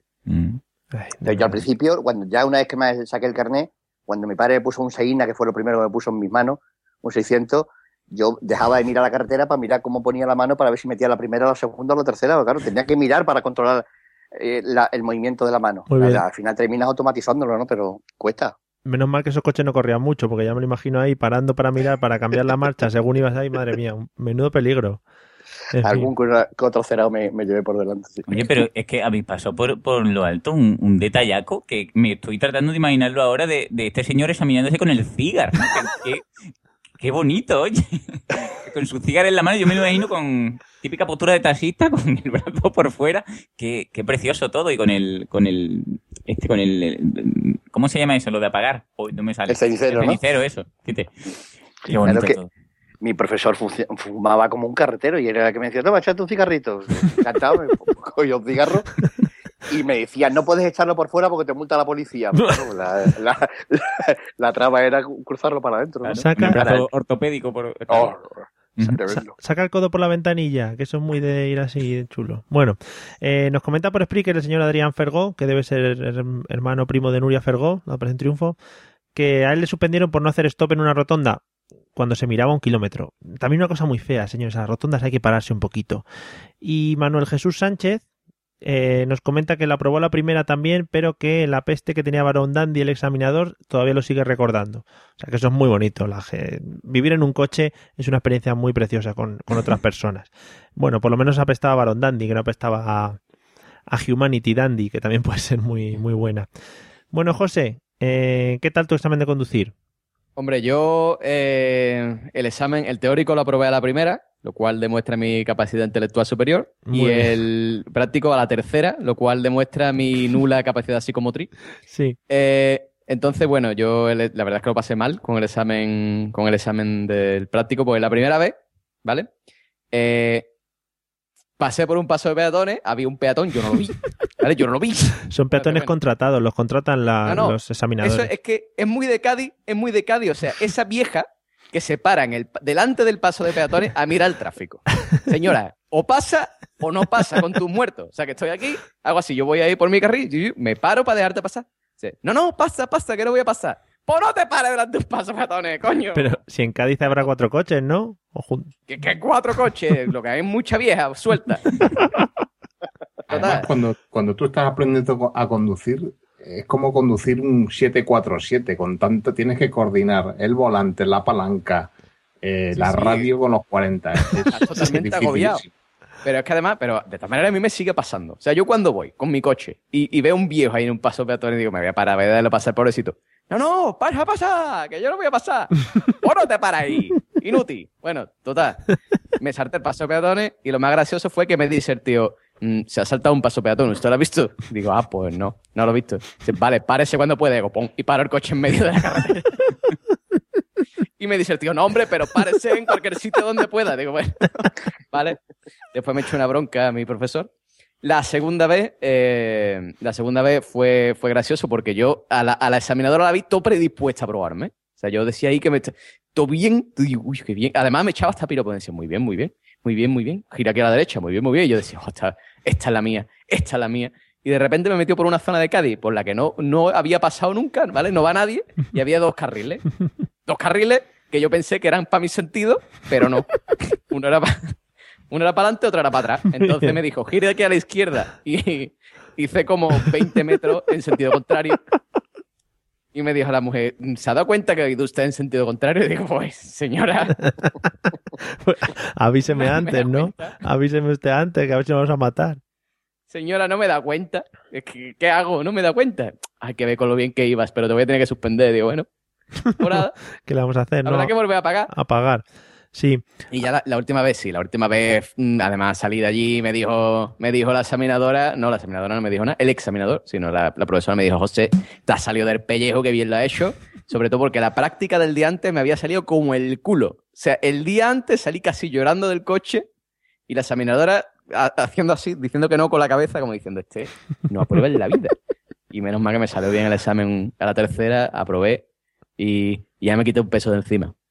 Magnífico, magnífica imagen. Además, los profesores de autoescuela, no sé por qué, pero todos, por lo menos el mío, era muy de, de, de intentar eh, eh, despistarte cuando ibas conduciendo el profesor. O era en plan, eh, mira, mira la chavala esa que está cruzando ahí el paso de cebra, o ponga la música a los 40 a tope, o no sé qué, mira. Tío, pero buen hombre. Sí, yo, yo es que tenía una, una mujer y a mí me contaba toda la vida del niño que iba al karate. Decía, no, es que mi niño lo tengo ya apuntado en el karate y va ahí en los, a, a las 6 de la tarde, pero a mí no me gusta porque le corta la hora de estudio. Y yo decía, bueno, señora, me parece súper interesante. ¿Conducimos? En fin.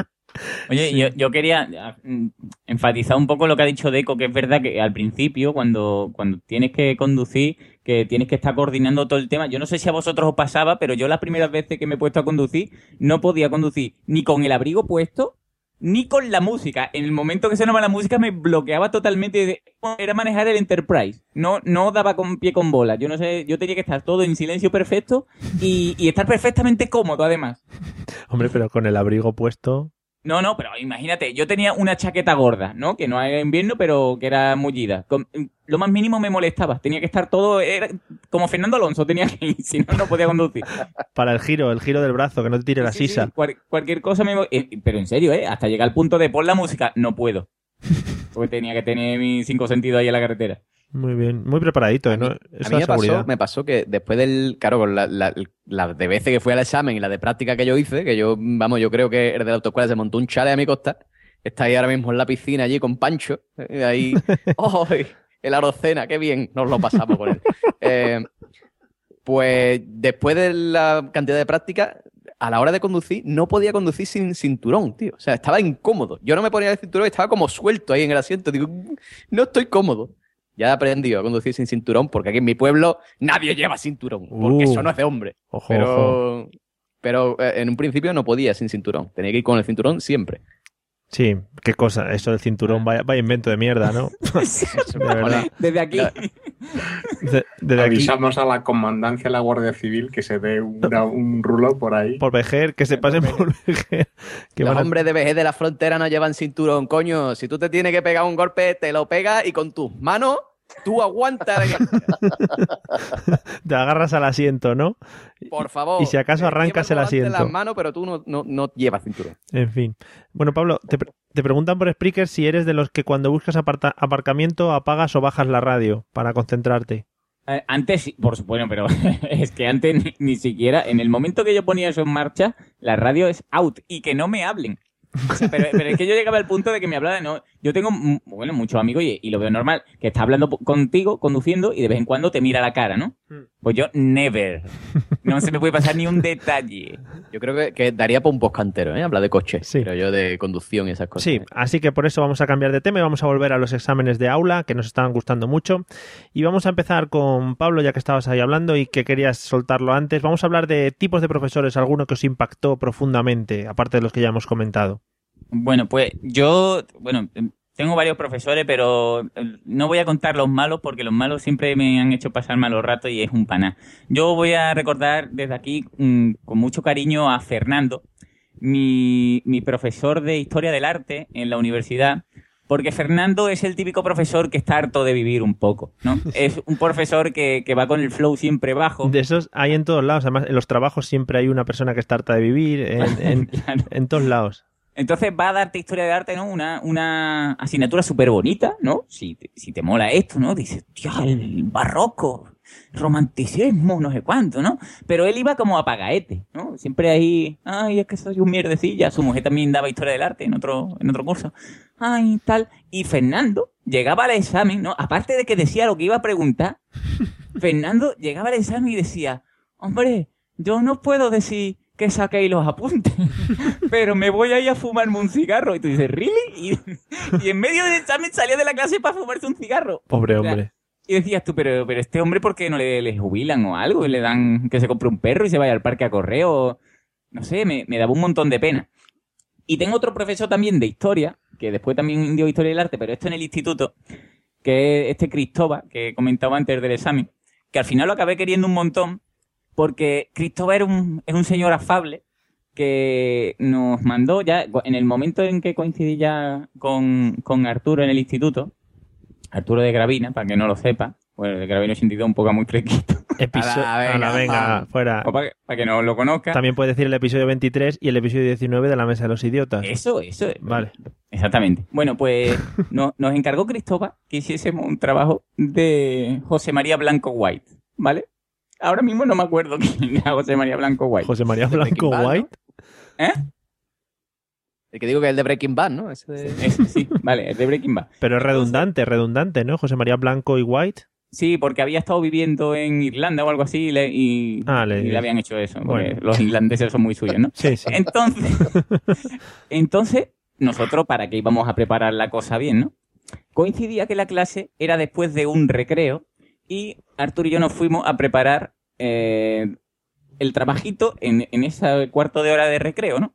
Pues yo os juro, por lo que queráis, que hicimos un podcast en esa clase. Le preparamos una cosa, pero sin decir absolutamente nada al profesor. Y además teníamos con, mm, compinchada a tres amigas nuestras de la primera fila para que nos hicieran preguntas que quedó maravillado. O sea, el, el nota decía, pero qué bien lo había hecho. Esto habéis estado semanas preparándolo. Os, os voy a poner un día a los dos. Y yo digo, yo, qué, qué fantástico. Que, que esto. Y, y después cuando entré en la universidad me invitó, porque hicieron una, una excursión a Madrid a ver los museos, a Reina Sofía y eso, y me invitó como para que yo explicase los cuadros, tío, y todo. Adiós. Y digo, pues si me lo paga muy fresquito, yo voy sin problema. Y muy bien. Pues muy bonito, ¿no? Todo. Una relación muy, muy bonita. bonito. Bueno, ¿Le fuiste y te lo pagó? Sí, sí, me lo pagó el tío. ole, Uh, ole, aplicar los cuadros. Hombre, Muy bien, ahí el, el Guernica y todo, qué bonito. qué sí, sí, muy fresquito. Bueno, eh, pues nada, un abrazo para ese hombre si no ha fallecido ya o algo así, ¿no? Sí, no, además era Cristóbal un tío que se movía en bicicleta. Un saludo desde aquí. Vale, pues nada, si veis a alguien moviéndose en bicicletas, que sepáis que es el profesor de, de Pablo, ¿vale? Que yo creo que no hay nadie ahora mismo. Eh, bueno, Deco, ¿algún profesor que, que te gustaría resaltar? Pues así, los, los profesores así más curiosos que, que recuerdo, más que de la época universitaria del, del instituto. De, eh, concretamente había, teníamos una profesora de física en, el instituto eh, que era muy, pues era muy cinéfila ella, ¿no? Nos, eh, pues por ejemplo, un día sin venir a cuento le dice, nos vamos al, al salón de actos del instituto, que que nos va a poner un examen.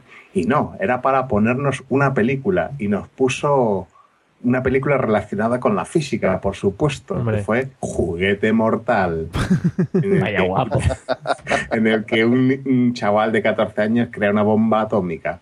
Bueno, eso por un lado. Y luego, eh, a veces hay que reconocer que era fácil aprobar con ella, porque ponía unos exámenes bastante fáciles, porque además, eh, durante los exámenes, ella se dedicaba a montar eh, los vídeos que había grabado durante las fiestas del instituto. Ella delante de una mesa de mezclas de vídeo, mientras tú estabas haciendo el examen. Entonces, claro, bueno, ahí podías copiar lo que quisieras. qué bonito. Y otra, y otra también curiosa que tuvimos en química era que nos ponía el examen, se lo inventaba sobre la marcha, ahí pues, lo ponía en la pizarra, examen de, pues eh, creo recordar que era algo de, de, de igualación, de fórmulas ácido-base, Mm, y claro, como se las inventaba, pues claro, aquello no cuadraba. Tú te ponías a intentar resolverlo. Oye, que esto no, esto no va. Ah, espera, espera, espera, que lo cambie, que lo cambie. ta. Hasta que aquello cuadraba. Para, luego los exámenes te los corregía un mes después y te venían con una mancha de chorizo. Porque qué bonito. Con regalo. Los corregía, su, los corregía su hijo, los exámenes, que su Muy hijo bien. que estudiaba química. Ah, muy bonito. Te, lo- te venía con regalo. Tú le das un examen y ya te lo devolvía con un regalito. Qué bien. Sí, sí. Qué qué- con la mancha de chorizo. Qué profesora más majeta, en fin. Bueno, eh, Joram, ¿algún profesor destacable? Eh, ¿Puedo volver a la prehistoria? Hombre, por favor. No sé estaría yo en tercero o en cuarto de EGB, teníamos un profesor, teníamos al final de la clase todos los días, por la tarde, cuando íbamos al colegio por la mañana y por la tarde, en aquellos tiempos, eh, teníamos una última hora que era la hora de permanencia, que era una hora que nos dejaban allí para que estudiáramos. Y tenías que estar allí pues haciendo cada uno sus deberes o lo que fuera, y tenías un profesor que era el que vigilaba. lo teníamos un señor mayor, se llamaba Don Faustino, que este señor lo que hacía en la hora de permanencia era se colocaba en la mesa, un señor siempre muy enchaquetado, muy preparado, abría su maletín, sacaba su badila, sacaba su brocha, sacaba su barrita y se ponía a afeitarse. y toda la tarde, mientras estábamos allí, porque él decía que con eso ya llegaba con la faena hecha a casa y punto, mientras la, la hora de permanencia nuestra allí estudiando o haciendo lo que tuvieras que hacer, pues él se dedicaba simplemente con su navaja y demás, y no lo interrumpiera, claro, no lo interrumpiera porque entonces te llevaba el palmetazo de, de turno, ¿no? y ahora mismo la, la imagen que me ha venido, porque eh, quitándole el, el energúmeno este del latín, que, en fin, que prefiero ni acordarme de. Sí, no, no, ya vas a tener sueños malos esta noche, o sea, que no lo vuelvas a recordar. No, pero muy bien, muy bien afeitarse en clases, muy bonito. Así va enseñando a los alumnos también cómo se hace un poco, porque igual no te enseñan en casa y dicen, mira, así se hace, niño. Muy bien, es educativo. Me parece muy bien, yo Sí, creo. eso, eso demuestra lo práctica que eras ahora. ¿no? Sí, Lo sí, útil. muy, para utilizarla. Y el señor es un gran educador, por cierto, hay que decirlo. Totalmente. Eh, pues bueno, José, yo desde aquí ya ahora te mando esta idea. También, si quieres mañana en clase afeitarte delante de los alumnos, pues no hace falta que lo hagas por la mañana. Sí, sí, sí, en verdad está guay, ¿eh? Vale. Yo creo que me voy a llevar mi maquinilla allí, la enchufo y venga.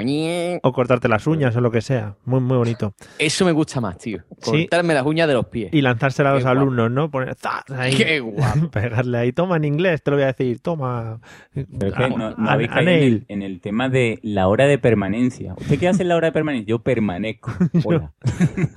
Sí, sí. En general, yo permanezco aquí. Permanezco sin moverme. Eh, bueno, José, ¿qué, Yo- ¿qué profesor? Profesor, yo mm, voy a hablar de contrastes, ¿vale? Sí. Voy a hablar del buen- el bueno y el malo de cada época. El bueno de- del instituto fue mi profesor Juan Carlos Sierra, desde aquí le mando un saludo, Un saludo. que era un peda- pedazo de profesor de lengua castellana y literatura, que el tío lo que hacía todos los lunes, eh, me pone sentimental, ¿eh? esto no es de gracia ni nada, yo el que esté escuchando el podcast para irse ya puede apagarlo e irse. Eh, el que, lo que hacía el tío todos los lunes era eh, cogía una poesía moderna, ¿vale? Eh, porque el tío era muy aficionado a la poesía, y nos leía la poesía, y entonces pues lo que hacíamos los lunes era, solamente la clase del lunes de lengua era hablar sobre la poesía, debatir, eh, bueno, pues yo creo que aquí el autor quiere decir esto, vosotros qué pensáis, cuál es vuestro punto de vista, y estuvo súper guay, después me ayudó mucho eso a la hora de, de- de expresarme literariamente. El Club de los Poetas Muertos. Uh, mariquita. uh. Gracias. Y mm, el malo era el, el caraja, Hombre, el que era un, prof- un profesor de matemática, curiosamente, que el tío llegaba, eh, ponía su ecuación en la pizarra, te ponía su ecuación de décimo octavo grado, y ahí y, y se sentaba a leer periódico. Y decía, venga, hacerla, resolverla. Y se ponía a leer periódico. Y le decíamos el caraja porque el tío eh, era muy, muy, muy despistado. Eh, le decía, dos más dos, claro, cinco, ¿lo ves? Y, y nada, y todo el mundo ahí haciendo todo agobiado la ecuación. Y llegaba siempre uno que decía, "Mm, profesor, eh, esta ecuación no tiene solución. ¿Cómo que no? Y se ponía el tío ahí en la pizarra, hacía la ecuación y de repente llegaba y decía, ah, pues es verdad. Y, y ya pues en eso perdíamos la hora de matemática básicamente todos los días. Y en la universidad tenía un fantástico profesor que se llama Francisco Rubio, Paco Rubio para los amigos, Hombre, que era un hijo de la gran puta que nos daba morfo, morfosintaxis y semántica de la lengua inglesa. Eh, o sea que si ya sabéis que si la semántica y morfosintaxis fea en, en- en español, pues imagínate en inglés. Y el tío, pues, eh, se suspendía a todo el mundo. O sea, yo conozco gente que ha ido a seis convocatorias de esa asignatura y no ha aprobado. Qué cabrón. Es un pedazo de hijo puta.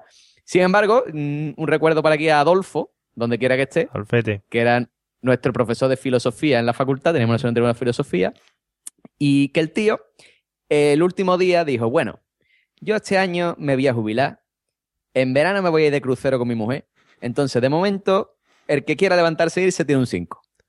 El que quiera hacer el examen tiene un poquito más, pero yo no voy a venir en verano aquí a examinar a nadie, porque yo voy a estar por ahí de cachondeo, este es mi último año y se acabó. Y dijo, ole, y pues me levanté, me fui, saqué un 5, haciendo fama, haciendo honor a mi fama de flojo. Sí. Y además me, me encantó que un día me lo encontré en el Mediamar. Y digo, hombre, Adolfo, ¿qué pasa? Y me dice, que yo, tú te levantaste en el examen de mío, ¿no? Y le digo, sí, hombre, un 5. Y digo, me dice, qué maricona eres. Así me lo dijo con esas palabras que nunca te espero de un profesor que te va a decir, qué maricona eres. Y digo, bueno. Hombre, pero eso es, muy, eso es muy andaluz. Eso es como sí, un cariñito, eh, ¿no? Hombre, pero tú dices, un profesor de, de filosofía, está ayudito en años ya, que se jubilaba ese año, ¿vale? Que te diga qué maricona eres. Bueno, vale, Adolfo, gracias. Bueno, nos dicen por el speaker, José, para ti pone una persona, pone soy Paco Rubio, ¿qué es lo que dices? Pero luego tiene un nick que se Paco. llama, se llama Alejandro Cano, o sea que tampoco nos... ¿Cómo se llama? Alejandro Cano. Con K. Alejandro Cano. Sí, igual es el hijo no, de Paco Rubio. Claro, eso es el Paco Rubio haciéndose pasar por Alejandro Cano. Ah, vale. Que, claro, eh, Paco, cabrón, que no vea cómo, cómo suspendiste a la gente ahí a, a- a tope. Cinco convocatorias, tú sabes el dinero. Hay gente hipotecada por culpa tuya, chaval. Bueno. Pues nada, muchas gracias, José, porque me encanta ese final para dejar el podcast en todo lo alto, insultando, insultando a un profesor. O sea que, que ya te digo que desde aquí muchas gracias de mi parte. Dando ejemplo. Yo cuando me insulten mis alumnos no me podré quejar. Pues te lo darán en inglés. Te lo darán en inglés. Fa- For fuck you. you, fuck you y todas esas cosas. Motherfucker. Eso es. My teacher is a motherfucker. Para que veas que yo también controlo de inglés. Joder, qué tío, qué tío. En fin. Que controla de todo. Bueno, vamos a empezar con las despedidas porque hasta aquí ha llegado nuestro podcast de hoy en el que hemos hablado de muchas cosas de los exámenes y sobre todo como siempre hemos sacado nuestros traumas a la luz, que eso es muy importante para irnos a dormir a gusto. Y lo primero que voy a hacer es despedir a nuestros dos invitados de lujo como siempre. Señor Deco, espero que se lo haya pasado genial, estupendamente y desde aquí yo creo que animamos a todos a que se apunten al proyecto Esparta. Yo estaba a punto de mandar el email, o sea que ojo ahí, eh, cuidado. Pues sí, pues sí, por- porque mientras ejercitéis vuestro cuerpo, no ejercitaréis vuestra mente y no tendréis que hacer como yo hoy de rebuscar en, los rincones más oscuros y de telarañas de la memoria que tengo. Bueno, aparte de eso, espero que te lo hayas pasado muy bien. Por supuesto. Y, y bueno, pues nos veremos pronto en algún sarao o en alguno que otro episodio por aquí, ¿vale? Aquí estaremos, pululando. Genial. Y señor Joram, eh, esperamos no haberle hecho mucho daño recordando a aquellos profesores magníficos que tenía en su infancia y también espero que se haya pasado muy bien y, lo mismo, que nos veremos por estos mundos podcastféricos. Muchas gracias a vosotros, lo, lo he pasado estupendamente, ya tengo pedidas cinco citas para el psiquiatra esta semana y ya está, no ningún problema. Muy bien. Todo se supera. Tenemos un número de unos psiquiatras que tenemos ya palabrados para estos temas, nos dan comisión. Lo hacemos, lo hacemos a posta, o sea que está muy bien todo. bueno, y como siempre vamos a despedir a los dos magníficos podcasters que tenemos aquí fijos y que son los pilares básicos de este podcast, como siempre. Eh, muchas gracias, Pablo, como siempre, por tu sapiencia. Pues nada, gracias a vosotros que se, se os quiere taco, a ver. Hasta luego. Hasta Que de, luego. que de- que de- que de amor hoy, ¿eh? Bueno, pues José. Venga, hombre. ah, vale. A- Que ¿Alguien me más digo tiene- que venga, hombre, que termine ya, que me estoy perdiendo. Top Chef. ¿Cuál de estas mongolas quiere casarse con el gilipollas de mío? Vale. Bueno, pues, pues muchas gracias a todos por escucharnos. Ya sabéis que nos podéis encontrar en la mesa de los idiotas.com o si no en nuestro Twitter Mesa Idiotas son por Facebook en la mesa de los idiotas. Muchas gracias a los que nos habéis acompañado eh, a través de Spreaker. Que, que nos lo hemos pasado muy bien hoy entre todos, ¿vale? Nos seguimos escuchando en el siguiente episodio, que será ya el 25. Uy, cuántos, cuántos. Hala, hasta luego. Adiós. Yo.